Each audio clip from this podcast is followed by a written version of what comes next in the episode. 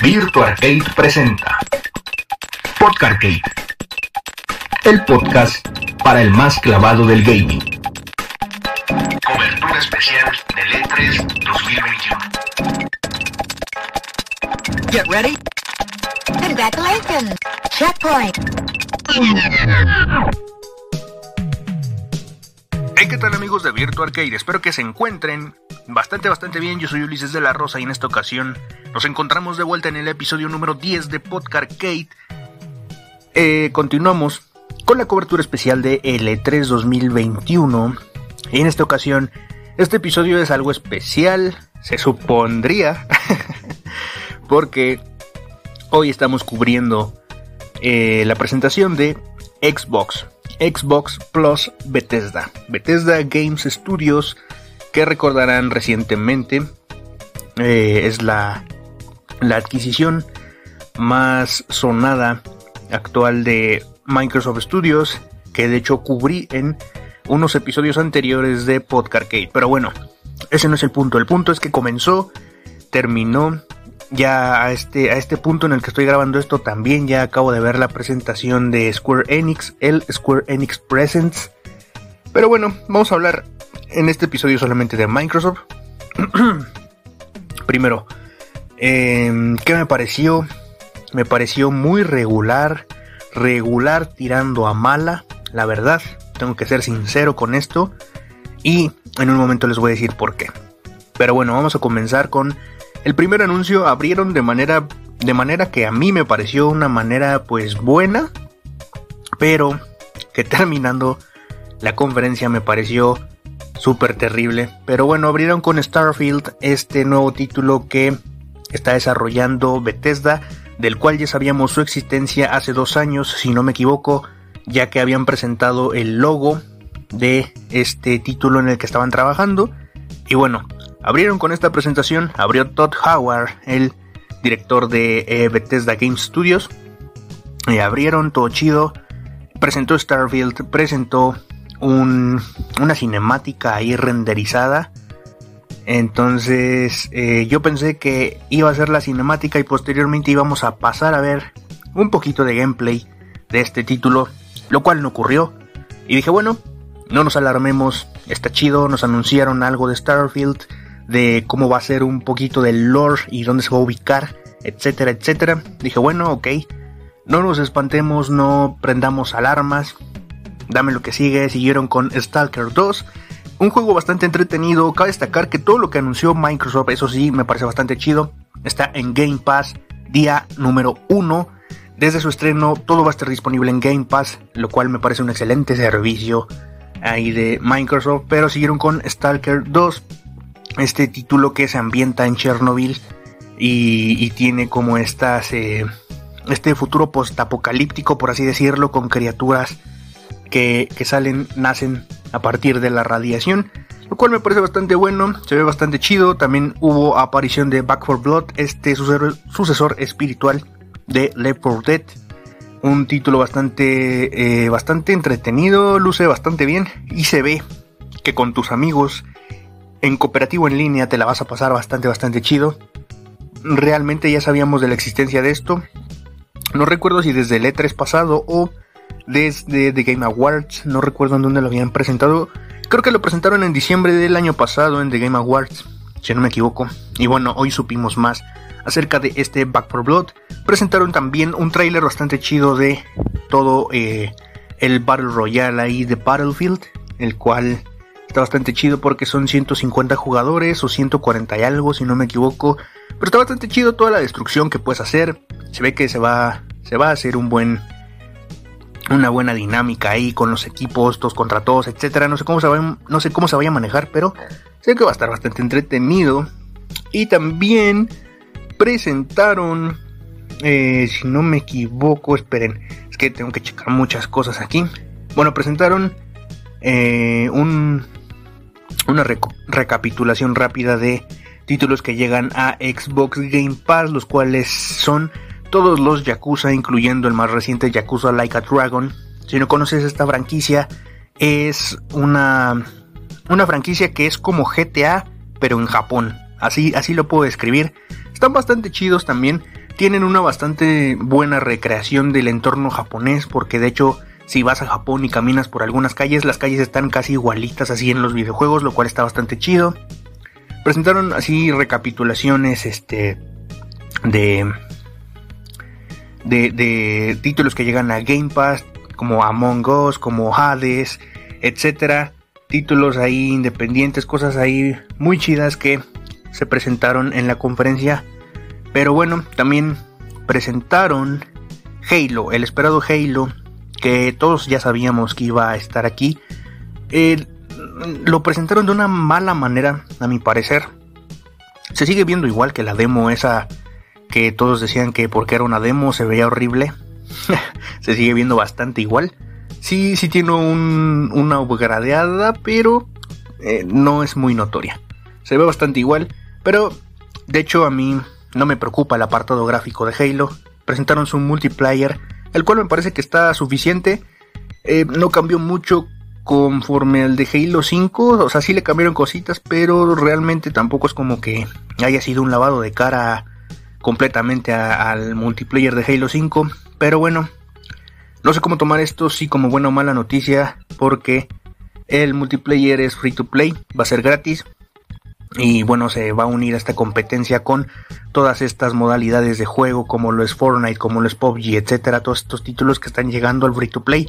Y bueno, creo que es una decisión interesante y tal vez acertada porque eh, así pueden todos disfrutar mejor de esta presentación y de este modo de juego que es gratis. Y bueno, posteriormente también se reveló que eh, esta campaña de Halo Infinite va a ser la que cueste, la que cueste dinero. El multiplayer va a ser gratis, como ya lo mencioné. Y al final revelaron que sale en Navidades de 2021, o sea, sale este año, diciembre. Ahí para que todos disfruten Halo Infinite realmente yo no sé qué pensar sobre Halo Infinite. Em, no sé, este... Siento que quedó de ver mucho. Siento que si no mostraron más gameplay de la campaña fue por algo.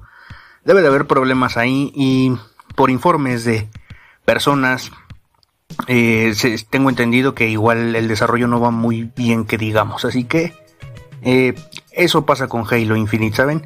Realmente pienso que no, el trabajo no está bien hecho, ya veremos cuando salga el título, a ver qué es lo que ocurre, qué presentan, cómo se maneja todo esto. Pero también hubo partes enfocadas en esta presentación de Xbox a las mejoras que hay en algunos juegos, como por ejemplo Doom Eternal, el cual ya corre a 4K a 60 cuadros por segundo en Xbox Series X.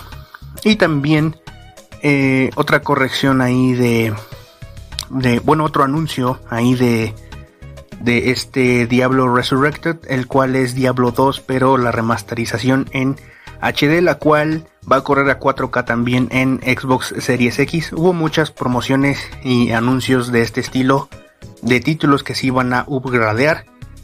También anunciaron DLCs para Sea of Tips y para Grounded, este título de gente pequeñita encogida en un jardín que lucha contra eh, insectos, los cuales son más gigantes que, bueno, más grandes que ellos. Entonces todo se ve gigante, todo se ve bastante chido. Y el DLC de Sea of Tips añade a Jack Sparrow y al capitán David Jones con su barco fantasma, lo cual está bastante chido. Así que, eh, en teoría, en relación, esto sería todo hasta que... Em, bueno, olvidaba el, Sin antes olvidar el anuncio de Forza Horizon 5, el cual va a ser ambientado en México y el cual tiene un apartado visual bastante, bastante rifado, eh, el cual hace lucir las capacidades técnicas del Xbox Series X. Una vez dicho todo esto, vamos a hablar un poco acerca de lo que no me gustó de esta conferencia de Xbox y del por qué, desde mi punto de vista, quedó a deber mucho. Ahora sí, pasando a este apartado de el por qué no me agradó la conferencia de Xbox fue por estas razones. Primero, hace un año tuvimos dos anuncios de Perfect Dark y de Fable en el cual estaban trabajando. De hecho, Fable lo está haciendo la misma, eh, las mismas personas que están trabajando en el recientemente anunciado Forza Horizon 5. Esas personas se supone que están haciendo eh, Fable y eh, anunciaron este el año pasado para los que recordarán el Perfect Dark y también eh, si hacemos memoria también está anunciado bueno anunciada la secuela de Hellblade Senua Sacrifice y también ese mismo equipo el cual es Ninja Theory está realizando un título de horror con la misma actriz que interpreta, que, interpreta a Senuas en Hellblade. Así que eh, hay bastantes títulos sin, sin, por ejemplo, sin olvidar lo que está haciendo Obsidian Entertainment, que es como un Skyrim, por así decirlo. Y por ejemplo, el mismo Skyrim que, que sigue. O sea, hay muchos títulos los cuales se estaban desarrollando, se están desarrollando, mejor dicho, y de los cuales pudiste haber dado fecha en esta ocasión. Y, realmente pues yo esperaba mucho eso porque ya tiene dos años de muchos de esos anuncios, eh, un año con otros, pero es así como de dame más información de esos. O sea, ¿por qué, ¿por qué me anuncias otros títulos que nada que ver? Porque de hecho la conferencia de Xbox termina con un título de Bethesda. Eh, que es, eh, como la temática de personas normales contra vampiros o contra una especie de vampiros, por así decirlo. Pero por ejemplo, me anuncian ese y me anuncian, me lo anuncian en una cinemática que dura un montón, en lugar de que me enseñen cómo se ve el juego y cómo se juega y cuáles van a ser las mecánicas que va a tener, en lugar de enseñarme una cinemática que realmente pues no me diga mucho del título, nada más me diga cómo me presenta los personajes y así. No digo que esté mal, Digo que si me lo vas a enseñar, mínimo enséñame tantito gameplay. Eso es lo que yo espero. Caso eh, que también se aplica desde mi punto de vista para Starfield, el cual solo fue un teaser y es así como de brother. Eh, nos confirmas que sale para 2022, finales de 2022. Mejor espérate hasta el otro año para enseñarnos Starfield ya con gameplay. porque desde ahorita? Pudiste haberme enseñado algo de Hellblade que seguramente ya está muy avanzado. O, no sé, algo de Minecraft Dungeons, un DLC o, o, algo, muchas cosas así muy rifadas que podrías haber enseñado, ¿no? O, cómo va el Perfect Dark, o cómo va este, el, proyecto este del juego de error de, Ninja Theory, eh, no sé, hay muchas cosas que pudiste haber enseñado de las que pudiste haber hablado y las y los juegos que apenas estás comenzando ahorita me los muestras ahorita con un logo, con una cinemática, y es así como de brother, ¿para qué me enseñas cosas nuevas? Si lo que tienes aún anunciado, no sé nada. Eh, no, no entiendo mucho de esto. Siento que ahí falló mucho Microsoft. Y realmente eh, pienso que sí le hace falta eh, la, buena, la buena práctica en, en, este tipo de anuncios, en este tipo de directos. siento que que sí me quedó de ver un poco, no es lo que yo esperaba. Sin embargo, todo lo que tiene fecha, todo lo que sí sale este año, todo lo que tiene fecha al próximo año, todo lo que sí sacaron gameplay, etcétera, se ve bastante chido. Se ve bastante bien.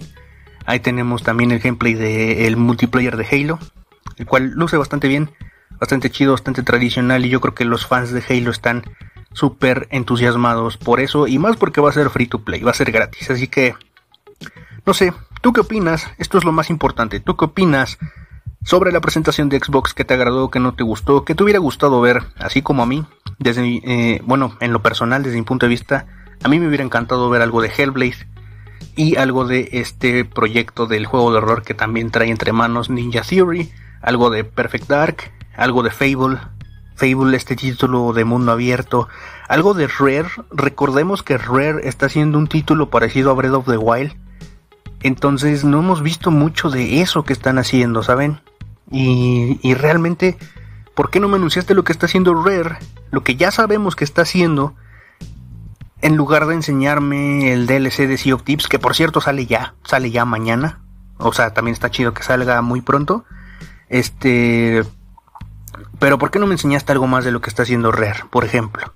Entonces, eh, no sé si se atrasaron muchísimo con esto de la pandemia, no sé qué pasó ahí con Xbox, pero sí se nota que hay problemas con el desarrollo de muchos juegos porque ya deberíamos de tener información de muchas cosas.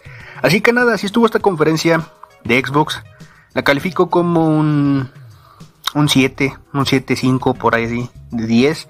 Entonces, déjame saber qué opinas tú y también déjame saber qué quieres ver de las otras conferencias de las otras compañías. Comparte tus opiniones, eso es lo importante.